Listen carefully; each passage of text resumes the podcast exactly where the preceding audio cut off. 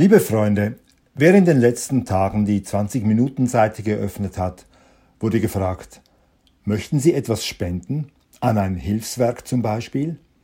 Die Adventszeit ist die Zeit, in der wohl am meisten gespendet wird. Damit das schlechte Gewissen nicht nagt, dass wir es immer noch besser haben als Menschen im Ausland, Menschen am Rande der Gesellschaft. Vor einem Jahr ist eine andere Zeitung noch weitergegangen. Sie hat eine Straßenumfrage gemacht und fragte mitten in der Adventszeit junge ebenso wie alte Menschen, was tun sie Gutes? Allen fiel etwas ein. Die einen spenden der Winterhilfe, andere helfen Kindern im Kongo, wieder andere schützen die Umwelt oder chauffieren Behinderte. Das ist die Art von Wohltätigkeit, die man kennt und zu schätzen weiß.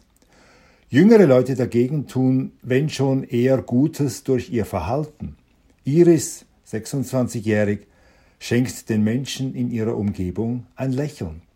Anina, 19, motiviert ihre Freunde positiv zu denken. Sascha, 18, möchte mit seiner Musik Freude bereiten.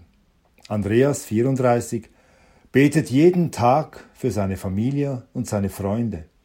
Andrea, 19, trennt in ihrer WG den Abfall und Roland, 41-jährig, versucht ein guter Vater zu sein. Wieder andere haben sich ganz konkret engagiert.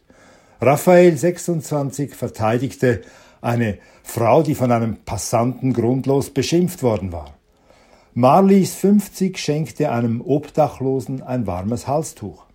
Aziz 15, er half einer alten Frau auf die Beine, die im Bus stürzte. Und selbst jene Befragten, deren soziales Herz vielleicht noch nicht so stark schlägt, auch sie wussten etwas zu sagen.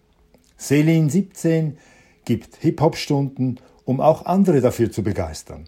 Und Kevin 22 unterstützt die einheimische Musikszene, indem er so oft wie möglich an Konzerte geht.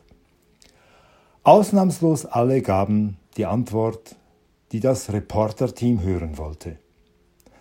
Das Erstaunen wäre allerdings groß gewesen, wenn auf die Frage, was tun Sie Gutes, jemand erwidert hätte, nichts, warum soll ich Gutes tun? Die Zeitung hätte das nicht publiziert, obwohl es eine interessante Antwort gewesen wäre.